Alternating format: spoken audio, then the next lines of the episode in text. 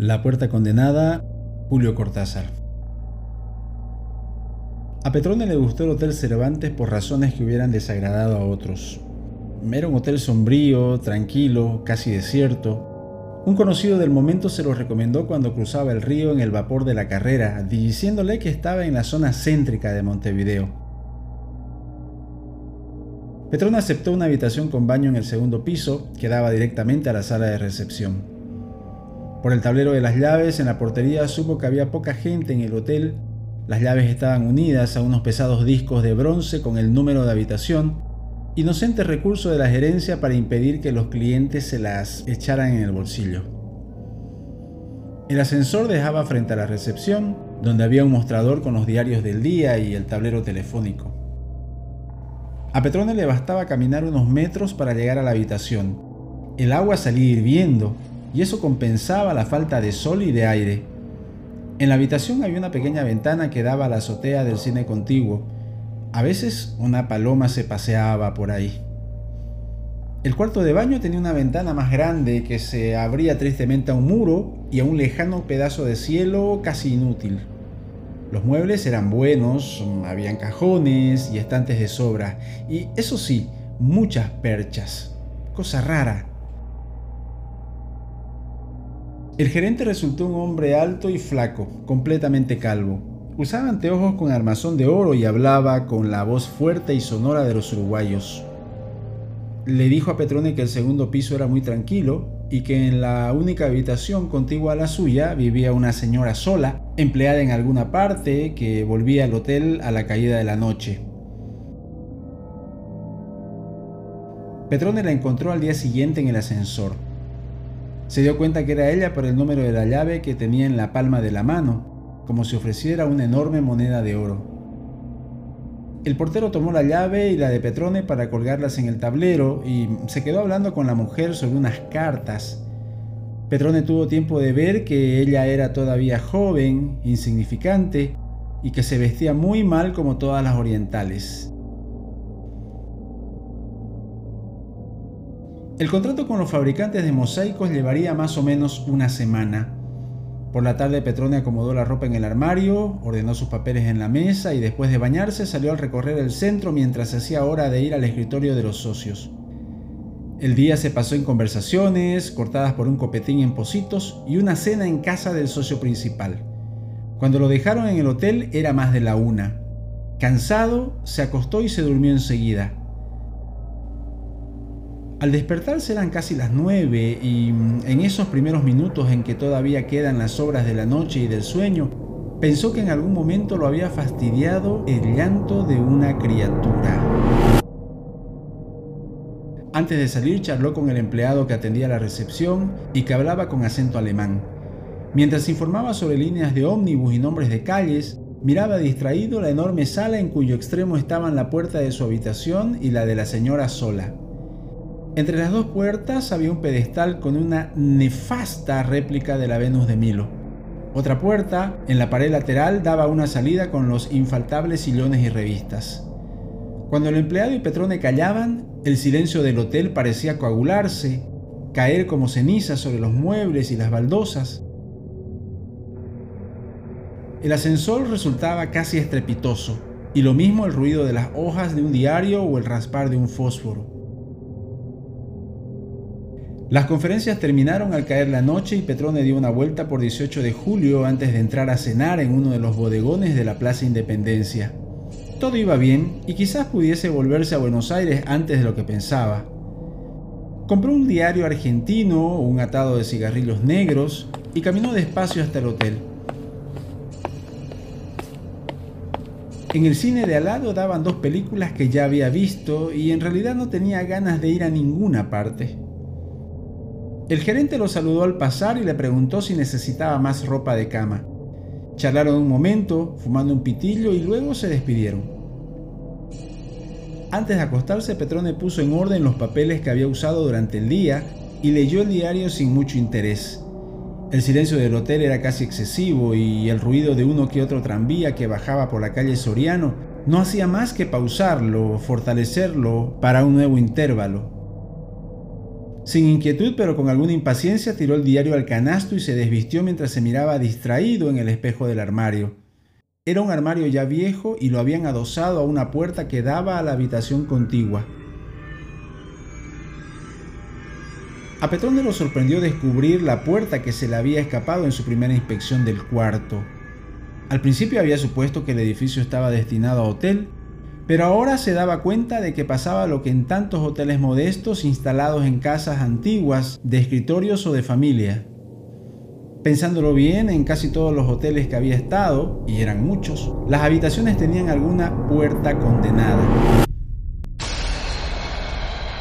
A veces a la vista, pero casi siempre con un ropero, una mesa o un perchero por delante, que como en este caso les daban una cierta ambigüedad, un avergonzado deseo de disimular su existencia, como una mujer que cree taparse poniéndose las manos en el vientre o los senos.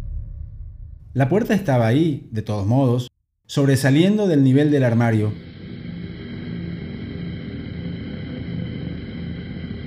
Alguna vez la gente había entrado y salido por ella, golpeándola, entornándola, dándole una vida que todavía estaba presente en su madera tan distinta de las paredes. Petrón imaginó que del otro lado habría también un ropero y que la señora de la habitación pensaría lo mismo de la puerta. No estaba cansado, pero se durmió con gusto. Llevaría tres o cuatro horas cuando lo despertó una sensación incómoda como si algo ya hubiera ocurrido, algo molesto e irritante. Encendió el velador, vio que eran las dos y media de la mañana y lo apagó otra vez. Entonces oyó en la pieza de al lado el llanto de un niño. En el primer momento no se dio bien cuenta. Su primer movimiento fue de satisfacción. Entonces era cierto que la noche antes un chico no lo había dejado descansar. Todo explicado, era más fácil volver a dormirse. Pero después pensó en lo otro y se sentó lentamente en la cama, sin encender la luz, escuchando. No se engañaba, el llanto venía de la pieza de al lado. El sonido se oía a través de la puerta condenada, se localizaba en ese sector de la habitación al que correspondían los pies de la cama. Pero no podía ser que en la pieza de al lado hubiera un niño. El gerente había dicho claramente que la señora vivía sola, que pasaba casi todo el día en su empleo, por un segundo se le ocurrió a Petrone tal vez esa noche estuviera cuidando al niño de alguna parienta o amiga. La señora de al lado quizás se había puesto generosa y atendía al hijo de alguien. Luego pensó en la noche anterior. Ahora estaba seguro de que ya había oído el llanto, porque no era un llanto fácil de confundir. Más bien era una serie irregular de gemidos muy débiles, de hipos quejosos seguidos de un lloriqueo momentáneo todo ello inconsistente, mínimo, como si el niño estuviera enfermo. Debía ser una criatura de pocos meses, aunque no llorara con la estridencia y los repentinos cloqueos y ahogos de un recién nacido. Petrone imaginó un niño varón, no sabe por qué. Lo imaginó débil, lo imaginó enfermo, de cara consumida y movimientos apagados. Eso se quejaba en la noche. Eso lloraba pudoroso sin llamar demasiado la atención. De no estar allí la puerta condenada, el llanto no hubiera vencido las fuertes espaldas de la pared. Nadie hubiera sabido que en la pieza de al lado estaba llorando un niño. Por la mañana Petrone lo pensó un rato mientras tomaba el desayuno y fumaba un cigarrillo. Dormir mal no le convenía para su trabajo del día. Dos veces se había despertado en plena noche y las dos veces a causa del llanto. La segunda vez fue peor porque a más del llanto se oía la voz de la mujer que trataba de calmar al niño.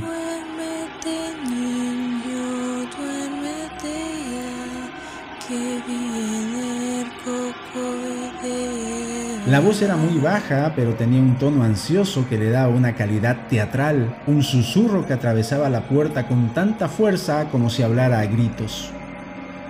El niño cedía por momentos al arrullo, a las instancias, Después volvió a empezar con un leve quejido entrecortado, una inconsolable congoja, y de nuevo la mujer murmurando palabras incomprensibles, el encantamiento de la madre para callar al hijo atormentado por su cuerpo o por su alma, por estar vivo o amenazado de muerte. Todo es muy bonito, pero el gerente me macaneó, pensó Petrone al salir de su cuarto. Lo fastidiaba la mentira y no lo disimuló. El gerente se le quedó mirando. ¿Un chico? Usted se habrá confundido, no hay chicos pequeños en este piso, señor. Al lado de su pieza había una señora sola, creo que ya se lo dije. Petrone vaciló antes de hablar. El otro no mentía estúpidamente. O la acústica del hotel le jugaba una mala pasada, o el otro no mentía estúpidamente. El gerente lo estaba mirando un poco de soslayo, como si a su vez lo irritara la protesta. A lo mejor me cree tímido y que ando buscando un pretexto para mandarme mudar, pensó Petrone. Era difícil, vagamente absurdo insistir frente a una negativa tan rotunda. Entonces se encogió de hombros y pidió el diario. Habré soñado, dijo Petrone, molesto por tener que decir eso o cualquier otra cosa.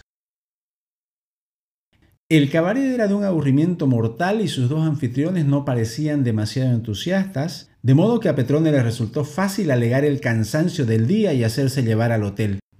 Quedaron en firmar los contratos al otro día por la tarde. El negocio estaba prácticamente terminado. El silencio en la recepción del hotel era tan grande que Petrone se descubrió a sí mismo andando en puntillas. Le habían dejado un diario de la tarde al lado de la cama. Había también una carta de Buenos Aires. Reconoció la letra de su mujer. Antes de acostarse estuvo mirando el armario y la parte sobresaliente de la puerta. Tal vez si pusiera sus dos valijas sobre el armario bloqueando la puerta, los ruidos de la pieza de al lado disminuirían. Como siempre a esa hora no se oía nada. El hotel dormía las cosas y las gentes dormían, pero a Petrone, ya malhumorado, se le ocurrió que era al revés y que todo estaba despierto, anhelosamente despierto en el centro del silencio. Su ansiedad inconfesada debía estarse comunicando a la casa, a las gentes de la casa, prestándoles una cualidad de acecho, de vigilancia agazapada, montones de pavadas. Casi no lo tomó en serio cuando el llanto del niño lo trajo de vuelta a las 3 de la mañana.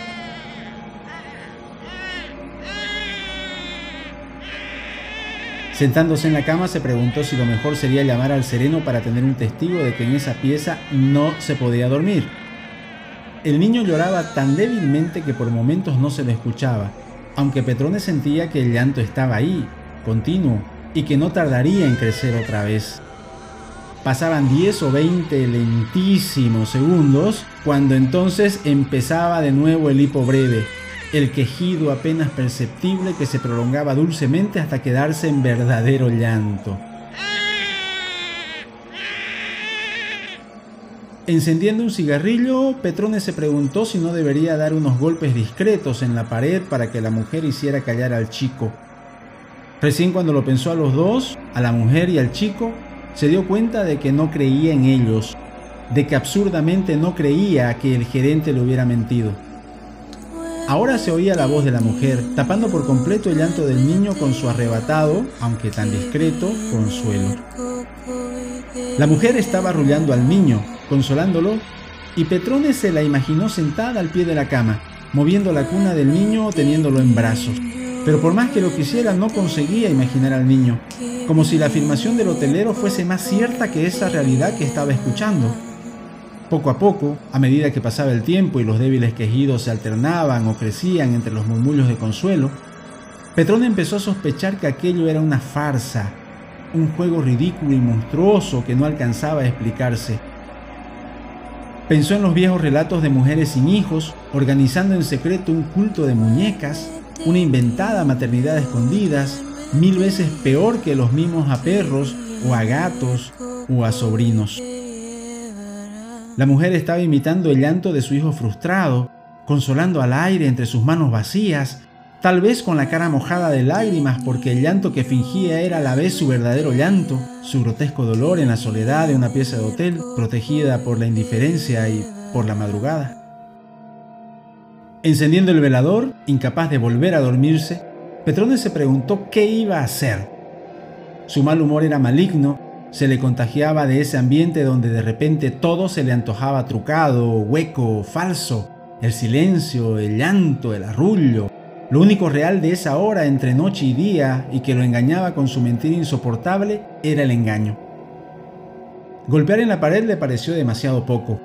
No estaba completamente despierto, aunque le hubiera sido imposible dormirse, Sin saber bien cómo, se encontró moviendo poco a poco el armario hasta dejar al descubierto la puerta polvorienta y sucia. En pijama y descalzo, se pegó a ella como un cien pies, y acercando la boca a las tablas de pino empezó a imitar en falsete, imperceptiblemente, un quejido como el que venía del otro lado. Subió de tono, gimió, sollozó. Del otro lado se hizo un silencio que habría de durar toda la noche, pero en el instante que lo precedió, Petrone pudo oír que la mujer corría por la habitación con un chicotear de pantuflas, lanzando un grito seco e instantáneo, un comienzo de alarido que se cortó de golpe como una cuerda tensa.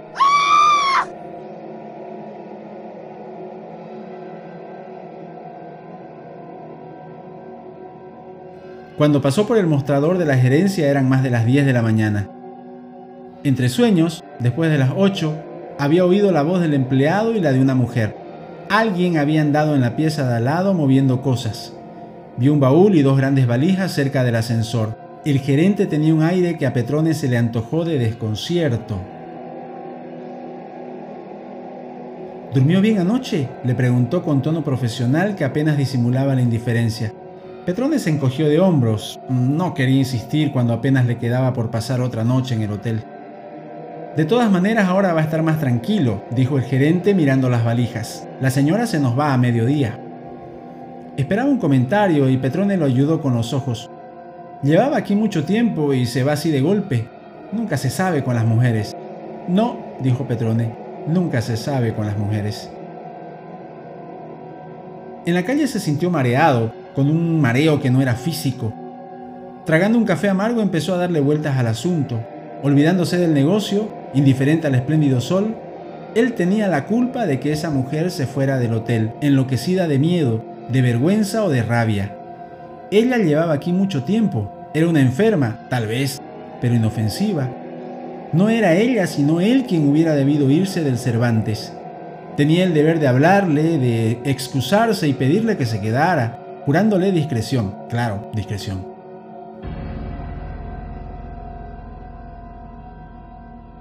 Dio unos pasos de vuelta y a mitad del camino se paró. Tenía miedo de hacer un papelón, de que la mujer reaccionara de alguna manera insospechada. Ya era hora de encontrarse con los dos socios y no quería tenerlos esperando. Bueno, que se embromara, no era más que una histérica, ya encontraría otro hotel donde cuidar a su hijito imaginario.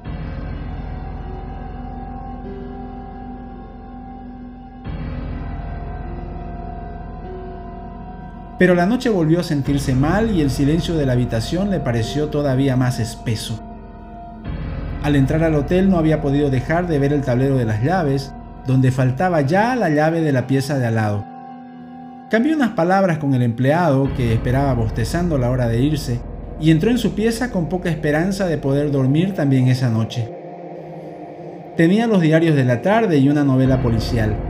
Se entretuvo arreglando sus valijas, ordenando sus papeles, Hacía calor y abrió de par en par la pequeña ventana. La cama estaba bien tendida, pero la encontró incómoda y dura. Por fin tenía todo el silencio necesario para dormir a pierna suelta y le pesaba. Dando vueltas y vueltas se sintió como vencido por ese silencio que había reclamado con astucia y que le devolvían entero y vengativo.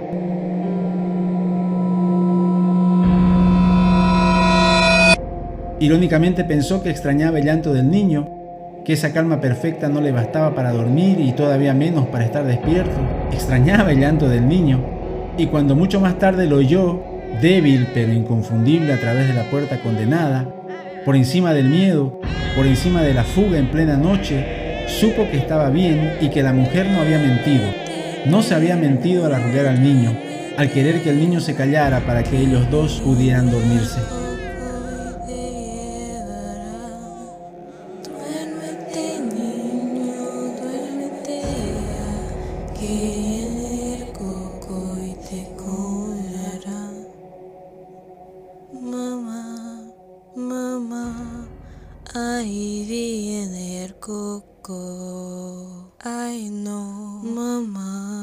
Mamá, tengo miedo.